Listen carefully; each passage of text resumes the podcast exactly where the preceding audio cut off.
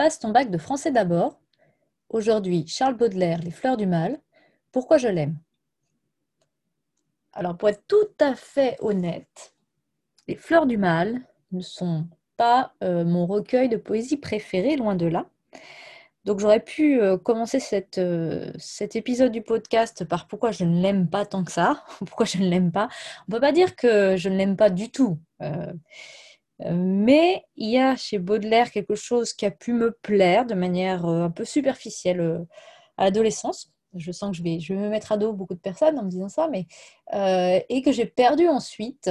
Euh, et le charme qu'avait exercé sur moi Baudelaire euh, à l'adolescence s'est dissipé. Les raisons sont multiples. La première, c'est que pour moi, Rimbaud éclipse Baudelaire. Je vais en donner les raisons, mais c'est totalement subjectif. Hein. Je ne parle pas du point de vue de l'histoire littéraire, où Charles Baudelaire a totalement sa place. Euh, la, deuxième, euh, la, deuxième, raison euh, est sans doute dans l'attention qu'on porte plus aujourd'hui à la vie des auteurs et la vie de Baudelaire n'est pas réellement exemplaire. Voilà. Il n'était pas un personnage sympathique, Baudelaire, même plutôt l'inverse. Il était assez exécrable, autant avec les femmes de sa vie qu'avec qu'avec son éditeur, ses imprimeurs. Il avait un certain goût de la provocation qui qui n'était pas de la provocation bienvenue. Enfin, que, bon, il, aimait bien gêner, il aimait bien, mais c'est totalement cohérent avec les fleurs du mal. Et ça explique aussi qu'on ait cette sensibilité pour lui quand on est ado. Parce que ça correspond à un besoin qu'on a aussi de s'opposer. Euh, Baudelaire n'est pas un grand adolescent. Hein. Je ne dis pas qu'il est resté adolescent jusqu'à la fin de sa vie, parce que bon, voilà. Euh, c'était quand même un, homme adulte qui a, d'ailleurs, qui n'a pas eu que des moments heureux dans sa vie, et loin de là.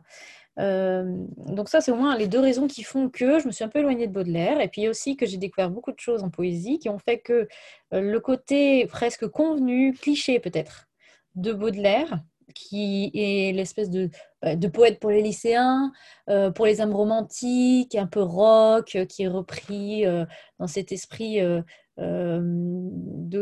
rébellion, mais c'est une rébellion très sage finalement. sans doute aujourd'hui m'agace un peu. J'ai beaucoup aimé l'Albatros quand j'étais jeune. Euh, j'ai beaucoup aimé euh, tout cet imaginaire noir, euh, la vampire, le fantôme. Mais maintenant, quand je lis tout ça, je lis surtout de la misogynie. je vois la manière dont il traite la femme, notamment dans un, poème qui s'appelle Un fantôme. elle est totalement réduite au silence, en fait. La femme, elle est toujours effacée, elle est invisibilisée, ça c'est le cas de le dire pour le, le, poème où il en fait un fantôme. c'est un espèce d'objet érotique qui n'a pas de cervelle apparemment hein, quand même. Euh, et tout ça me dérange, même si je sais que ça, ça rentre dans une longue tradition, une très ancienne tradition de la poésie française qui remonte euh, au troubadour, euh, c'est-à-dire au Moyen Âge, où on va célébrer la femme pour en faire une image muette. Et finalement, cette image muette qu'on célèbre, elle est interchangeable. On peut mettre n'importe quelle femme à la place, ça va toujours marcher. Euh, je pense que c'est ça qui me dérange chez Baudelaire. Je dis je pense parce que les raisons ne sont pas faciles à déterminer en fait. Mais il y a des choses qui, sauvent Baudelaire. Pour moi, ce qui sauve Baudelaire, ce ne sont pas les fleurs du mal. C'est le reste de sa production. C'est le peintre de la vie moderne, ce sont les poèmes en prose. Parce que là, il a été sur des choses moins, peut-être moins à la mode à son époque, moins, moins ouvertement provocatrices, mais plus profondes.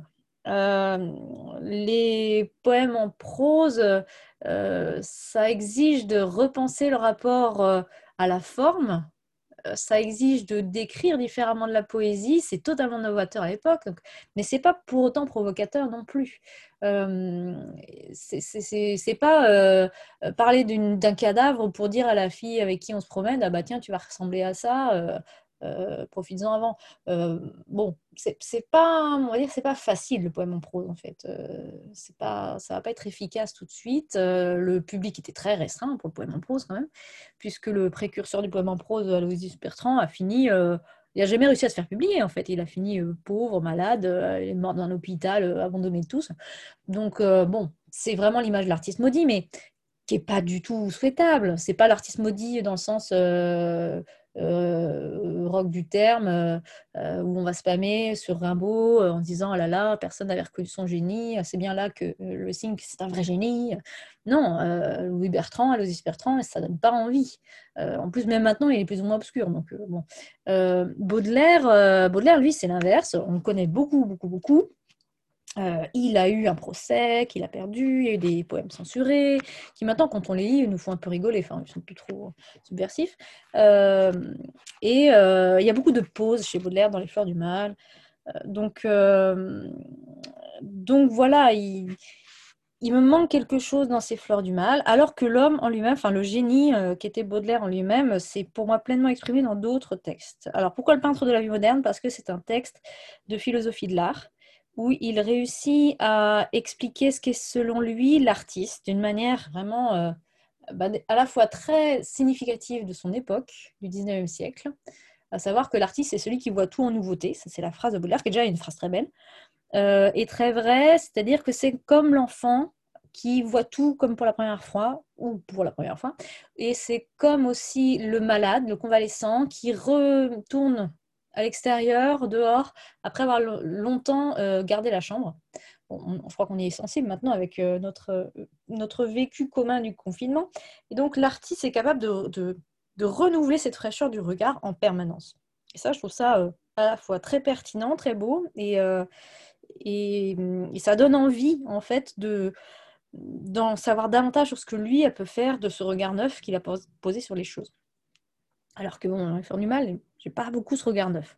Euh, et puis l'autre texte, donc euh, les, poèmes en prose, euh, j'en ai dit quelques mots. il y a aussi qu'il va du coup parler de Paris, il va parler de la ville. Il va commencer bien avant Apollinaire à, à chercher, à trouver des objets poétiques. Là, on ne les avait pas cherchés. alors, on peut me rétorquer, oui, dans les Fleurs du Mal, c'est aussi ce qu'il fait. Oui et non. Euh, le vampire, euh, la femme érotisée, euh, ce sont déjà des motifs poétiques en fait. donc, à mon sens, c'est vraiment très subjectif, hein, il y a quelque chose de plus fort à prendre un objet plus banal en fait, plus anodin que vont être les rues de la ville, la forme d'une ville. Il en parle déjà un petit peu dans l'effort du mal, hein, la forme d'une ville euh, euh, et, la transformation de Paris, en fait, dans le signe. Euh, et ça, c'est vraiment exploité ensuite dans, les poèmes en prose. Et, ça, ça me parle davantage que cet élan romantique, un peu, un peu adolescent de Anywhere Out of the World, n'importe où hors du monde, l'exil nécessaire, le génie méconnu, qui a pu me plaire énormément à l'époque, viscéralement à l'époque, à l'époque de mon adolescence, et qui maintenant euh, me semble un peu plus vieilli. Heureusement, je vieillis. Donc, euh, à la différence de d'autres œuvres qui ne nous apparaissent vraiment que euh, dans leur, toute leur valeur que lorsqu'on est plus âgé, Les Fleurs du Mal, c'est vraiment un recueil de poèmes qu'il faut lire quand on est adolescent. Parce que c'est là où on peut peut-être en apprécier le plus l'originalité, la, l'imaginaire. Euh, et dans une langue qui à la fois est très travaillée, qui est belle, mais qui reste accessible.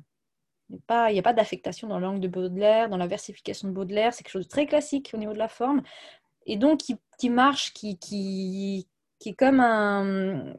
C'est comme une main qui est tendue pour arriver dans le monde de la poésie et de la littérature. Euh, donc, euh, l'adolescente que j'ai été dit oui, j'aime les fleurs du mal.